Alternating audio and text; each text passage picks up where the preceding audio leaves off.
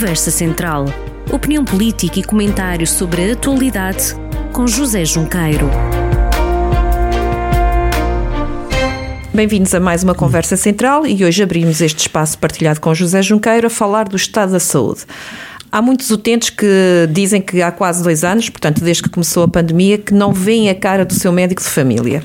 Isto numa altura em que, desde o fim do estado de emergência, que foi decretado a 1 de maio, saíram mais de 400 médicos do Serviço Nacional de Saúde para o privado. É caso para dizer que hum, a saúde pública está em estado de agonia?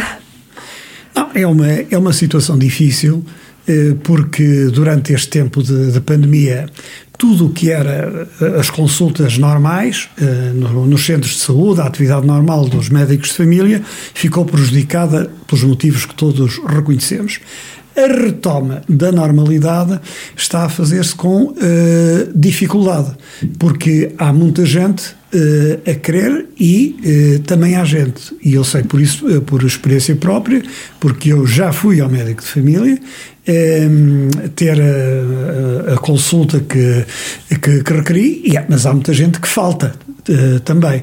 Portanto, uh, há que mediar, uh, avaliar as coisas desta forma. Muita gente eh, ao mesmo tempo cria dificuldade. Eh, essa dificuldade existe eh, e existe também a responsabilidade da nossa parte de procurar não faltar àquilo que são as nossas uh, rotinas uh, normais. Agora, reconheço que há aí um problema uh, que é preciso resolver, porque de facto está muita gente sem esse atendimento. E um outro problema, que já uma vez já levantei aquilo, porque também passou comigo, é o problema das juntas médicas, em que as pessoas podem estar um ano, um ano e meio ou dois, eu também tenho essa experiência, e a, a verdade é que a alteração legislativa feita na Assembleia da República para que hum, se pudesse passar um atestado médico simplificado, eh, isso só foi eh, atribuído eh, dentro do próprio Serviço Nacional de Saúde, que já estava entupido.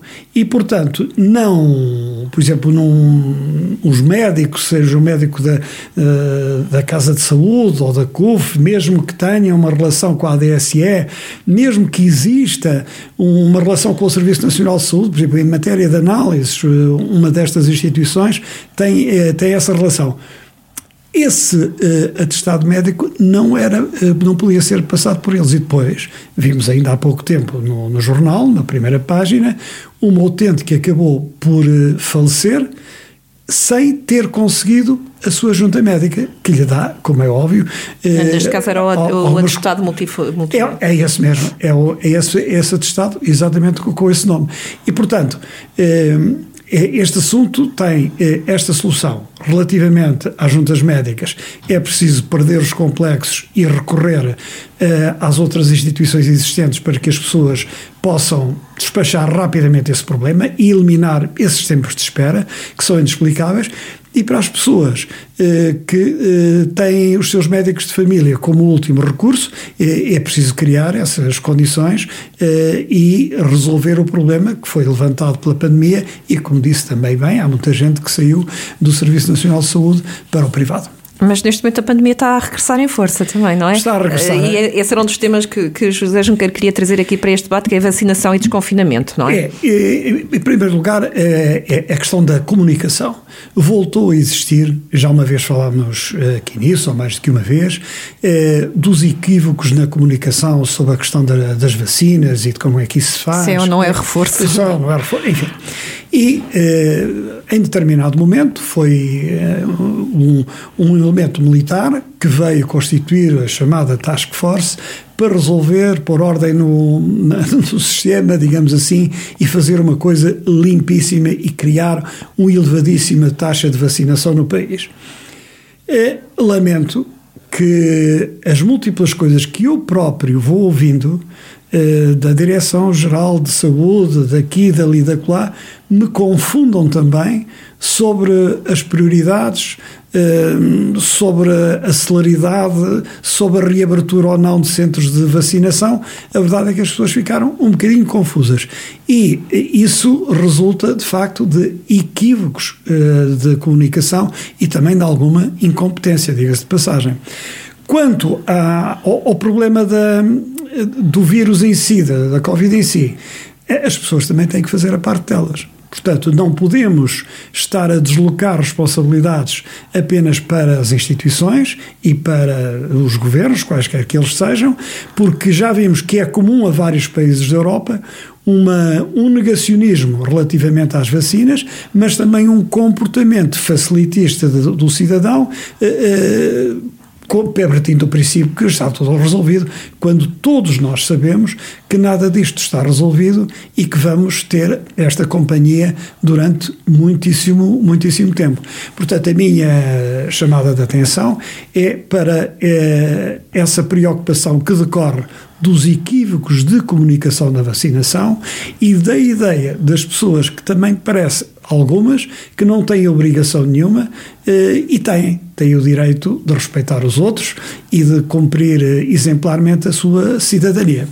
Vamos continuar na saúde. Uh, Centro Oncológico, ou Centro de Radioterapia de Viseu, foi aberto a candidatura para, foi aberto o aviso para a candidatura.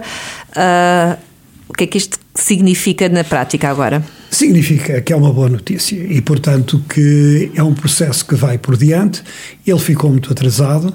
Eh, sobre estas questões, também eh, ficou aqui a minha. Esta legislatura terminou mais cedo do que aquilo que eu pensava, mas, de qualquer forma, eh, era a minha convicção que durante a legislatura não conseguiríamos chegar a bom porto a nenhum dos grandes objetivos que temos aqui falado: ferrovia, IP3, a ligação a, a Coimbra, centro de radioterapia, que já foi centro oncológico e deixou de ser, e que a única coisa que resolve bem é a questão das urgências, porque sim, essa obra física está, eh, digamos, em andamento e é uma solução à vista.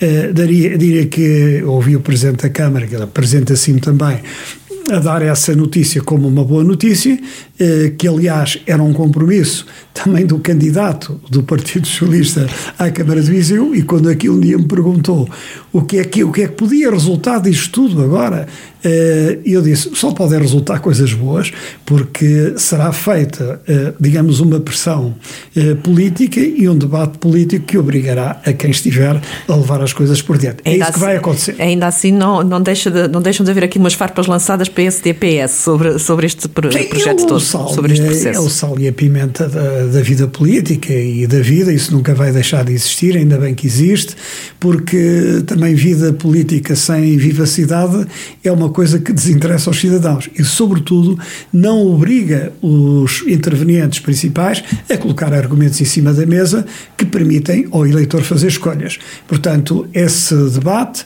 esses argumentos são muito úteis porque quanto mais não seja, para além de obrigar as pessoas como diz numa linguagem popular, a dar corda aos sapatos, também eh, permite ao eleitor escolher eh, fazer as suas opções em função da seriedade de quem faz essas propostas.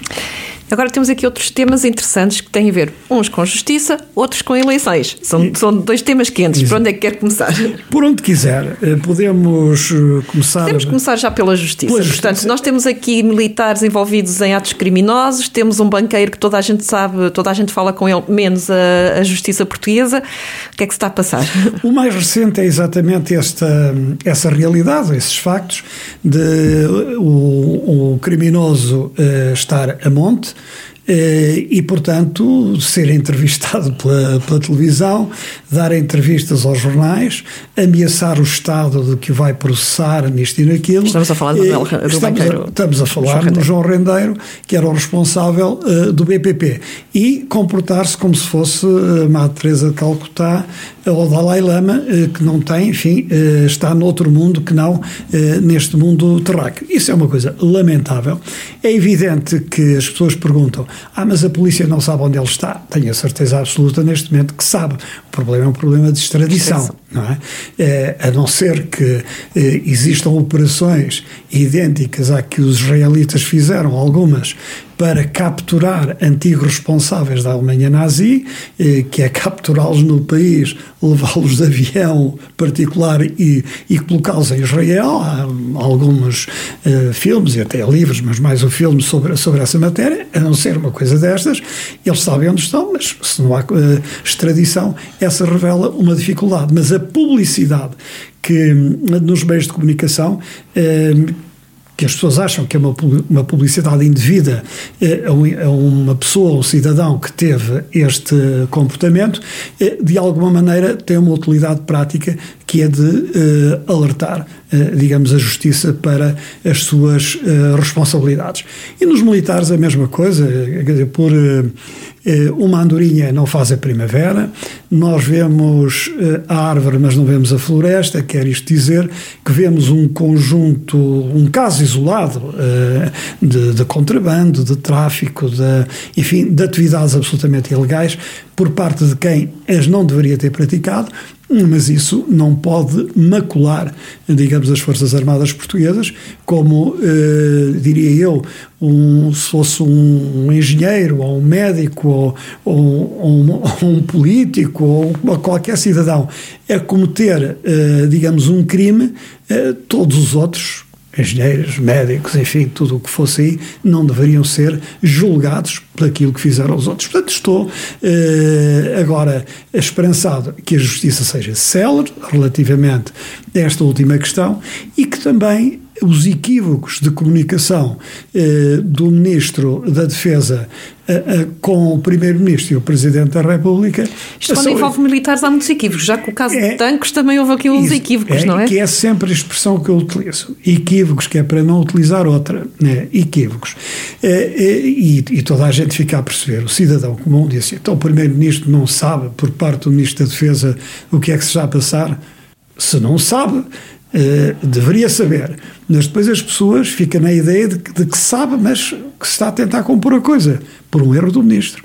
E o próprio Presidente da República acaba, no fundo, uh, por dizer: Ah, ele tinha a questão dos pareceres jurídicos para não dar conhecimento, ao, afinal não havia pareceres jurídicos, fui eu, a culpa é minha, que foi eu que interpretei mal.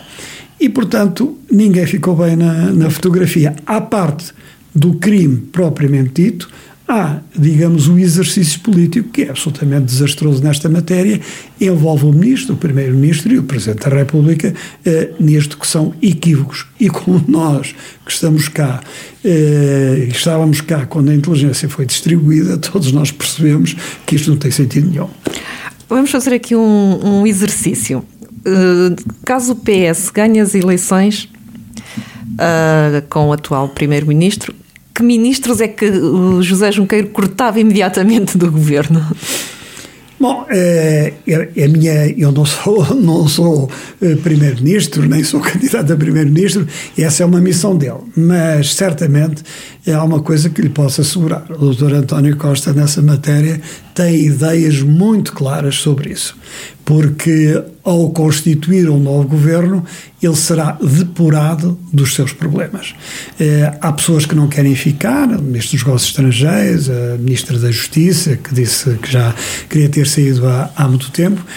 E, e, há aqueles que ainda têm a ilusão de ficar, eh, mas que não ficarão porque já não estão do lado da solução, estão do lado do problema. A doutor António interna, Costa, é, o doutor António Costa não, sobre, sobre essa matéria, ele, ele é uma pessoa muito lúcida e percebeu bem e acho que vai fazer, uma vez o que já prognosticámos aqui, né, eh, ou ganhar as eleições, e se for, não basta só ganhar eleições, é preciso depois ser primeiro-ministro, como vemos pela, pela experiência, eh, eu acho que ele, sobre essa matéria, vai fazer um governo muito mais pequeno, como desde o início defendi sempre aqui, um governo com 70... Sim, já tinha sido uma promessa de, de anterior, fazer um governo mais pequeno. Sim, mas... Depois, quando mas, chegamos é, agora ao fim, quando vamos a claro, contar...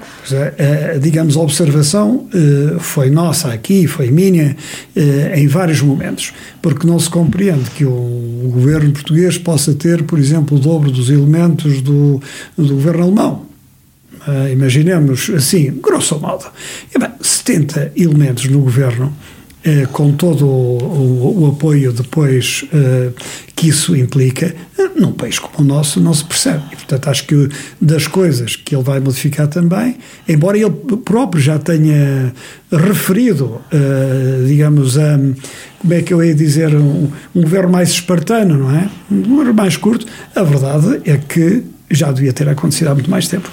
E nestas eleições, a análise que faz, quem é que vai ficar a ganhar, vai ficar a perder? Como é que, eh, depois das eleições, como é que tudo fica? Bom, o, o país uh, fica naturalmente a, a, perder porque está aqui um interregno absolutamente desnecessário. E, relativamente àquilo que estava planeado, as pessoas poderem ter o, o seu, digamos, a sua vida alterada, sob o ponto de vista fiscal, sob o ponto de vista uh, das, no, das hierarquias profissionais, da acesso das carreiras, etc. Bom, uh, prejudicado está. Depois dessas eleições, digamos, há um, há um, país que sai prejudicado, mas pode ser que encontre o benefício de uma clarificação. Depois parece-me que o CDS chegou ao fim. Uh, o Chega que vai ter, vai ter uh, começa hoje em Viseu precisamente o seu congresso, hoje sexta-feira. a continuar com estes problemas, mesmo antes, eu acredito que o Chega vai constituir um grupo parlamentar maior, mas os problemas que estão a afetar antes disso acontecer, nomeadamente este posicionamento relativamente ao Governo Regional dos Açores, que é uma coisa que, por vontade do líder do Chega, cairia no curto prazo, se o elemento do Chega, que faz parte, que tem, digamos, essa decisão nas mãos, fiz essa vontade uh, ao, líder, uh, ao, ao seu líder nacional. Não fará. Mas, uh, não digamos, este caminho aponta um mau caminho para, para o Chega. Mas parece que, como digo, o CDS sai muito diminuído, acho que o PC vai continuar a ser enfraquecido, o Bloco tem todas as hipóteses de poder sair enfraquecido desta, destas eleições, no entanto, estou convencido que existirá uma, uma maioria à esquerda. O PS sai beneficiado, não sei. Estas sondagens que se fazem agora, eh, não, para mim, não têm nenhum valor a não ser residual, eh, indicativo, porque as pessoas ainda estão a digerir tudo isto que se passou, a crise que estalou, não têm uma ideia ainda definida, o debate interno do PSD ainda não chegou ao fim e, portanto, isso vai modificar um bocadinho uh, os resultados finais. Diria, portanto, que depois do congresso do, do PSD, eh, isto vai ser tudo muito rápido. Acho que as pessoas se vão decidir entre o final do ano e, e, os princípios de janeiro. Quer dizer, este, entre esta última entre quinzena. De, e os reis. É, é mais ou menos isso, entre as festas e os reis. Nós tínhamos dito aqui que as eleições deviam ser a 16 vão ser a 30. Eh, com uma clara cedência do Presidente da República à situação interna do, do PSD e, nomeadamente, ao, ao Dr. Paulo Rangel, eh, porque, exceto um partido, penso eu, eh, acho que era a Iniciativa Liberal, não tenho bem a certeza, exceto toda a gente era de acordo que as eleições se fizessem o mais rapidamente possível. Portanto, nestas, nestas contas, eu acredito, sinceramente, que o PS não possa ser tão beneficiado como como as pessoas estão a pensar, eh, que os resultados de alguns partidos que, são autores desta da crise, eh, nomeadamente o PC e o Bloco, podem ser mais diminuídos, sobretudo o PCP, e eh, partidos que verdadeiramente, que formalmente existem, mas eleitoralmente já não existem praticamente, nomeadamente o, o CDS, e vamos ver também o efeito desta pugna pública com a líder do, do PAN na, na, Assembleia da, eh, da República, uh, o que é que isso transmite para os eleitores. Uma coisa é, de certeza absoluta, é um afastamento, mais um afastamento da vida política, por ninguém perceber a necessidade da crise política ter existido. Estas últimas semanas, a última semana foi uh, dedicada a, à Conferência das Nações Unidas sobre as Alterações Climáticas em Glasgow. Um, foram tomadas uh, decisões ou o que, o que se viu são só uh, vontades, mas que não são depois colocadas em prática? Eu vou mais, vou mais por uh, declarações de intenção, vou mais por aí. Ou seja, há um conjunto de declarações que uh, representam uma declaração comum de intenção de, mas não há na prática. Uh, vamos lá ver.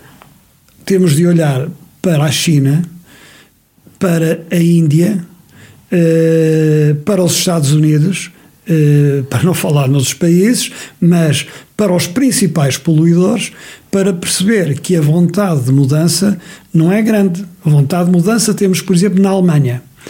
Nós que acabamos uh, de encerrar uh, a última central a carvão, carvão. Uh, e todos os programas que temos tido ao longo deste tempo, que são todos eles muito positivos.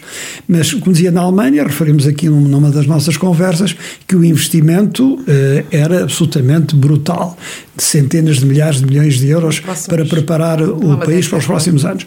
Ora, nós não verificamos essa intenção por parte dos principais poluidores.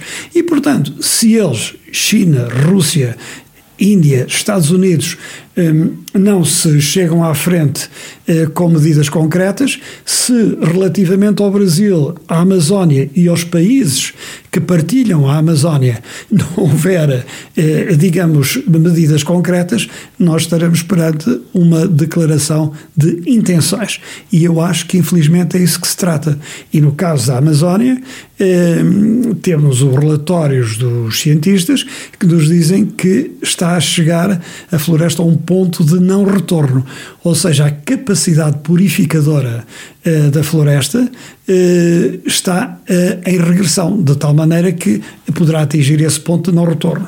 E os mesmos cientistas, ou vários cientistas, não são os mesmos, são dos muitos cientistas pelo mundo inteiro, têm estado a fazer projeções sobre aquilo que é o futuro de grandes cidades costeiras. Olha, Nova York é, é, um, é, uma, é, um, é um exemplo de como eh, há coisas que vão desaparecer por completo, não é? Ou que vão ser invadidas pela, pela, pela subida das águas. Esse é, de facto, uma, é, é um cenário que, eh, tal como o António Guterres eh, manifestou de uma forma muito diplomática, é uma coisa que não correspondeu muito às expectativas, há que valorizar aquilo que foi dito e esperar por aquilo que venha a ser feito.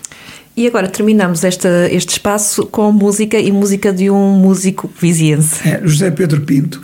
É, é, uma, ele lançou um CD na, na Igreja da Misericórdia, com a particularidade de ter sido um, um candidato a um programa, acho que da Câmara de, de Viseu, e, e de ter sido um trabalho desenvolvido ao longo de um ano eh, de composição naquele órgão uh, de tubos, que vinha a saber que eram 820 tubos, foi uh, recuperado e que uh, funciona, para quem assistiu, teve o privilégio de assistir como eu, funciona de uma forma que é, sensibiliza toda a gente, uma, qualquer coisa de, de admirável. e o José Pedro Pinto é um jovem muito talentoso, ele é criador das suas, das suas coisas, fez uma aposta, sei que ele tem um interesse objetivo no cinema, como tem, tem na, na música. Aliás, acompanharam, entre outros, Gonçalo Loureiro, que também é um realizador aqui de Ele não se esqueceu de ninguém e de referir toda a gente querendo fazer daquele momento um momento até coletivo e de participação de toda a gente e nessa altura, é, claro que é, gostei de, de ver, é, gostei que as coisas tivessem acontecido e de felicitar também o Acácio Pinto, e a, que, é, que é o pai, e a Ana Maria a mãe, porque eh, eh, se devem sentir naturalmente orgulhosos neste momento. E porque não é uma boa prenda de Natal, não é? E porque não é uma boa prenda de Natal. Muito obrigada pela sua presença, Jesus Junqueira. Até à próxima. Obrigado, até à próxima. Conversa Central, a análise reconhecida que interessa à região. Conversa Central, na rádio a cada sexta-feira, com repetição ao fim de semana.